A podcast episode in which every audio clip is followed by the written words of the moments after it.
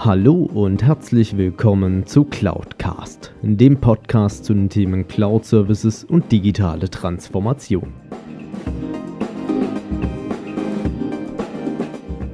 Mein Name ist Alexander Derksen, ich bin IT-Kundenberater für Cloud und Managed Service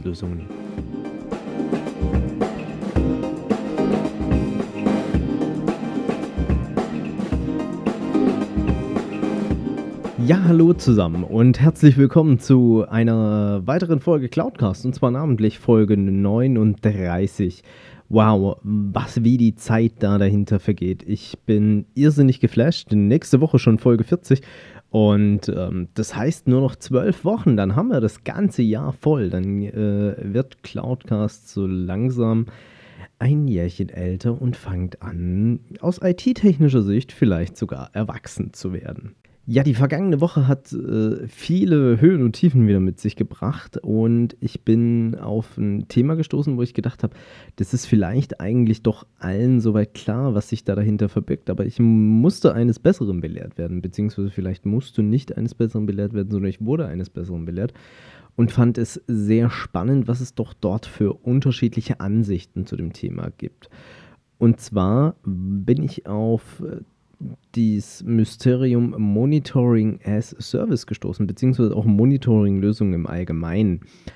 Und dadurch, dass ja dieses gesamte Podcast-Format sich sowohl ein Geschäftsführer beziehungsweise auch IT-Leiter und IT-Führungskräfte oder auch natürlich gerne Administratoren richtet, möchte ich mal versuchen, dieses Mysterium an der einen oder anderen Stelle zu lösen und natürlich auch wenn man dann darüber nachdenkt, das Ganze als Service zu beziehen, was muss ich dabei beachten? Wann ist es vielleicht auch ein geeignetes Modell für mich, dass ich das Ganze künftig als Service beziehe? Oder macht es vielleicht doch eher Sinn, dass ich selber betreibe? Also kommen wir mal zur grundsätzlichen Frage erstmal da dahinter. Was ist Monitoring und was bringt es eigentlich? Also Monitoring als solches beschreibt ja erstmal nur, dass ich den Zustand von in, innerhalb der IT von meinen IT-Systemen erstmal überwache. Also man würde sagen, manuelles Monitoring heißt erstmal, ich gehe morgens in meinen Serverraum rein und gucke, ob alle Serversysteme laufen oder ich ähm, schalte mich halt auf die entsprechenden Systeme auf und schaue, laufen alle Dienste, sind Backups gelaufen, läuft mein ERP-System noch und so weiter und so fort. Und gibt es vielleicht irgendwelche grundlegenden Arbeiten, die ich automatisiert habe, die im Nachtlauf beispielsweise einfach durchlaufen müssen. Und was bringt es eigentlich am Ende des Tages? Es bringt erstmal natürlich eine Überwachung des Ist-Zustands. Also wenn ich sozusagen das Ganze vergleiche mit, äh, ja, nehmen wir das Beispiel Auto. Ich habe ein Auto mit einem Chauffeur ich gucke erstmal, ist mein Chauffeur da, ist er pünktlich und ähm, ist die Strecke auch entsprechend frei, wo er mich jetzt auch hinfährt, also von A nach B. Und da ist natürlich dann auch der Punkt, was bringt es dann in erster Linie? Also natürlich, man kann im Vorfeld erstmal feststellen, läuft meine IT soweit reibungslos oder gibt es da gerade aktuell irgendwelche Störungen mit Speicher geht zu Neige oder äh, ich habe einen Stromausfall gehabt und irgendwas funktioniert nicht mehr und dergleichen. Und in solchen Fällen sind solche Monitoring-Systeme natürlich Gold wert, wenn ich das recht frühzeitig erkenne. Aber warum sagen dann eigentlich alle Dienstleister dann da draußen auch ein Stück weit, dass Monitoring für einen stabilen IT-Betrieb sogar hilft? Das hängt damit zusammen, dass sich ja, ja innerhalb der IT, ähnlich wie bei mechanischen Komponenten, gewisse Fehler teilweise manchmal ankündigen. Also recht einfaches Beispiel, wenn ich ähm, über einen gewissen Zeitraum X, äh, sagen wir mal ein Jahr, immer ein Wachstum an Datenspeicher habe, der bei mir belegt wird von 10%, kann ich relativ einfach mit so einem System das erstmal erfassen und kann dann auch irgendwann sagen, okay, wenn ich jetzt noch zwölf Monate weiter warte, dann geht bei mir der Speicherplatz zur Neige, beziehungsweise ich komme in ein großes Problem rein, weil die Leute können ihre Dateien nicht mehr bei mir ablegen oder zumindest kann ich keine Daten mehr erfassen, weil ich nicht genügend Speicherplatz habe. Und so hilft das Ganze dann einfach eine gewisse Stabilität reinzubekommen, weil ich im Vorfeld weiß, hier kündigen sich vielleicht gewisse Fehler an oder Anomalien einfach da dahinter, die ich aus der Vergangenheit nicht so kenne, um dann dort eine Stabilität reinzubekommen. Und natürlich ist auch so ein bisschen dann die Frage, warum, es gibt ja dann verschiedene Angebote von, ich betreibe Monitoring im Haus, also ich hole mir selber die Lösung ins Haus, setze dafür wieder ein System auf und lasse es überwachen. Oder ich beziehe das Ganze künftig als externen Service von meinem IT-Dienstleister oder einem Anbieter, der mir diese Möglichkeiten gibt. Und warum ist es sinnvoll, sowas überhaupt zu machen? Also wenn ich jetzt extern das Ganze beziehe, hat es ja erstmal prinzipiell den grundsätzlichen Vorteil, dass ich hingehe und sage, okay, ich kapsel dieses Überwachungssystem, weil nichts anderes ist, ist ja erstmal, es überwacht den Zustand meiner IT von meinem restlichen System. Weil nichts ist blöder, als wenn sozusagen ich meine Server am Laufen habe, darauf läuft irgendwo ein Monitoring-System und dann versagt meine gesamte Serverinfrastruktur meinetwegen Internet ist weg, der Strom ist ausgefallen oder sonst irgendwas, dann kann ich versuchen, so viel zu monitoren, wie ich will, weil wenn mein Monitoring-System nicht läuft, dann kriegt es halt einfach nicht mit, dass da gerade nichts läuft und kann auch entsprechend keine Alarmmeldung oder dergleichen rausgeben. Und wenn ich das Ganze natürlich dann als Service beziehe, muss ich auch im Vorfeld dann schauen, was ist denn so das passende Angebot für mich und was stelle ich mir da dahinter dann eigentlich auch vor. Und da habe ich festgestellt, da gibt es die verschiedensten Konzepte am Markt. Es gibt Anbieter, die stellen einfach sozusagen nur die Software zur Verfügung, dass ich die bei mir einsetzen kann und ich mich nicht darum kümmern muss, ist die auf dem aktuellen Stand, äh, gibt es irgendwelche Zusatzerweiterungen, Service Packs oder sonstiges. Und dass äh, diese Kernkomponente, also diese Möglichkeit, dass ich meine Systeme überwachen kann, schlussendlich laufen. Und da ist natürlich dann der Punkt, macht es für mich vielleicht als mittelständisches Unternehmen überhaupt Sinn, das dann in so einem Fall zu nutzen? Ich glaube, ja, es macht definitiv Sinn, wenn ich in so einem Szenario eine eigene IT-Abteilung die, habe, die einfach sagt, okay, wir müssen das dann nicht nochmal selber überwachen und es macht einfach Sinn, das auch, wie schon gesagt, von externer Stelle tun zu lassen.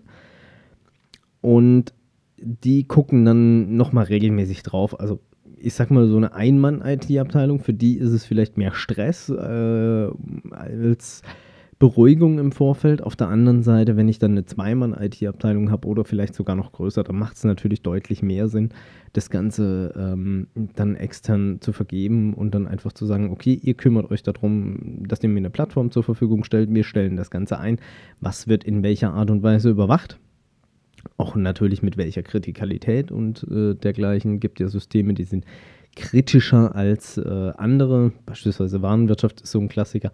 Das muss natürlich laufen und ähm, dann gibt es andere Systeme, die werden vielleicht manchmal weiter hinten angestellt, auch weil sie vielleicht aus Redundanzgründen doppelt ausgelegt sind oder dergleichen. Und wenn ich allerdings sage, okay, ich habe vielleicht so eine Ein-Mann- oder gar keine IT-Abteilung, also bei mir kümmert sich niemand hauptamtlich um dieses ganze Geschäft, dann sollte ich natürlich auch schauen, dass wenn ich mir einen Anbieter suche, der das Monitoring bei mir übernimmt, der dann auch eine gewisse Proaktivität, wie das so schön heißt, also der dann sich auch darum kümmert und sich bei mir meldet, wenn irgendwas bei mir anfängt schief zu gehen oder schief zu laufen. Und da muss ich natürlich dann im Vorfeld ganz genau schauen, wer kann mir das erfüllen. Wem vertraue ich da auch, dass er das Know-how hat, äh, wenn bei mir irgendwas passiert als Unternehmen, mir entsprechend auch Rede und Antwort zu stehen, beziehungsweise mich dann auch zu unterstützen. Und das sind alles so Punkte, die muss ich natürlich im Vorfeld bei der Anbieterauswahl entsprechend dann auch nachschauen und prüfen.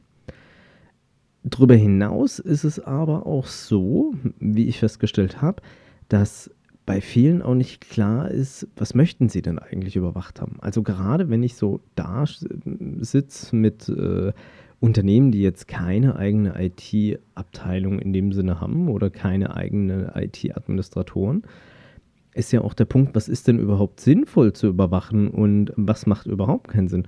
Und da würde ich einfach auch mal empfehlen, wenn man sich dem ganzen Thema nähert oder auch in die Überlegungen da reingeht, sich Gedanken auf einer klassischen Geschäftsprozessebene zu machen. Also man schaut sich an, was muss denn bei mir eigentlich tagtäglich funktionieren, damit mein Unternehmensbetrieb funktioniert. Also sprich, wahrscheinlich in den meisten Fällen, ich muss mich morgens anmelden können, ähm, ich muss drucken können, meine Warenwirtschaft muss laufen, ähm, ich brauche Zugriff auf meine Dateien und so weiter. Und wenn ich das erstmal so als grundsätzliches Thema für mich definiert habe, als Unternehmen äh, und sagen kann, nur wenn die und die Voraussetzungen erfüllt sind und die und diese äh, Sachen für mich funktionieren, auch meine E-Mails beispielsweise, dass ich die empfangen kann, dass ich welche senden kann, dann kann ich auf Basis dessen dann auch hingehen und kann sagen, okay, lieber Dienstleister, der das künftig jetzt für mich vielleicht übernimmt,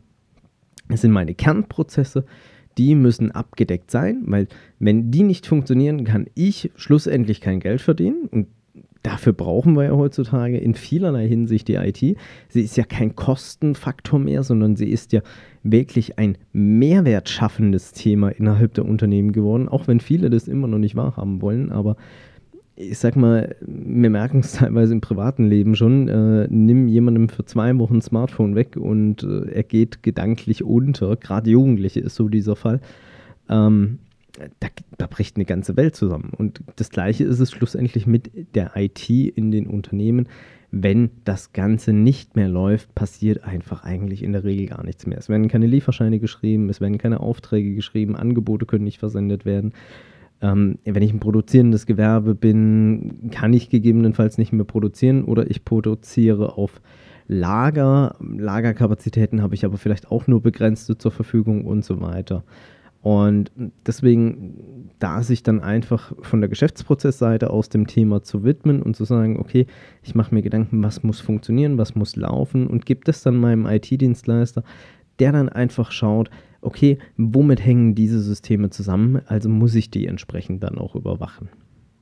Und äh, sicherlich wird dann Ihr IT-Dienstleister auch hingehen und Systeme mit hineinbringen, wo Sie sagen, ja, brauche ich das jetzt überhaupt oder macht es so in der Form Sinn? Und hinterfragen Sie es einfach. Und äh, da ist natürlich dann auch der Punkt, wenn da die Dienstleister entsprechend dann auch offen mit ihnen umgehen, dann können sie sich in der Regel eigentlich sicher sein, dass äh, dort auch professionell da dahinter gearbeitet wird. Vor allem auch, wenn Sie sagen, ich gebe die Verantwortung raus, dass der Dienstleister überwacht und natürlich dann auch etwas tut, wenn etwas eintrifft, gehen Sie hin und machen Sie sich Gedanken darüber, wie viel Zeit kann ich denn überhaupt verschmerzen, dass bei mir einzelne Systeme stehen, beziehungsweise auch vielleicht mein kompletter IT-Betrieb steht. Weil das sind dann natürlich Punkte, da möchte man nicht hineinlaufen, wenn man dann feststellt, hm, mein E-Mail-Server geht nicht, aber ich habe ja mit meinem Dienstleister hier keinen sogenannten Service Level Agreement getroffen, also eine Reaktionszeit oder dergleichen vereinbart, ähm, dass er mir dann auch sicherstellt, okay, ich kümmere mich spätestens in einer gewissen Zeit darum, dass bei dir wieder die Systeme ans Laufen kommen. Und da sind schon leider auch ähm, einige Unternehmen in sehr starke finanzielle Schwierigkeiten geraten, weil sie eben solche Vereinbarungen nicht getroffen haben. Ja, so viel gibt es eigentlich auch zum Thema Monitoring fast nicht mehr zu sagen. Also gehen Sie es, wie gesagt, einfach von der geschäftsprozessualen Seite an. Auch wenn Sie es selber im Haus implementieren, machen Sie sich Gedanken darüber, welche Geschäftsprozesse müssen funktionieren und dann kann so ein Monitoring-Thema auch für Sie erfolgreich umgesetzt werden. Und wenn Sie da noch Fragen oder dergleichen haben, natürlich äh, steht es allen Hörern dieses Podcasts auch frei, mich jederzeit zu kontaktieren. Kontaktdaten sind entsprechend auf meiner Webseite auch verlinkt unter www.cloud-cast.de. Beides jeweils mit C geschrieben. Und äh, dann äh, stehe ich da auch gerne ein bisschen als Sprachringspartner oder dergleichen zur Verfügung. Und ansonsten äh, kann ich nur sagen, ich wünsche Ihnen natürlich auch weiterhin viel Erfolg bei der Einführung von Cloud Service bzw. bei der digitalen Transformation bin damit raus, verabschiede mich für diese Woche und freue mich auf nächste. Ihr Alex Derksen. Wenn euch diese Folge gefallen hat, dann hinterlasst mir doch gerne eine Bewertung bzw. eine Rezension auf iTunes. Damit schafft ihr es, dass dieser Podcast noch mehr Leute erreicht und mehr in die Sichtbarkeit kommt.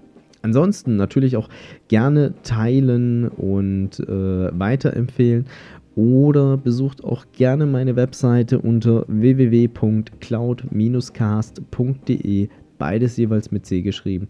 Dort könnt ihr auch gerne mit mir in Kontakt treten, auch gerne mit Themenvorschlägen zum Podcast.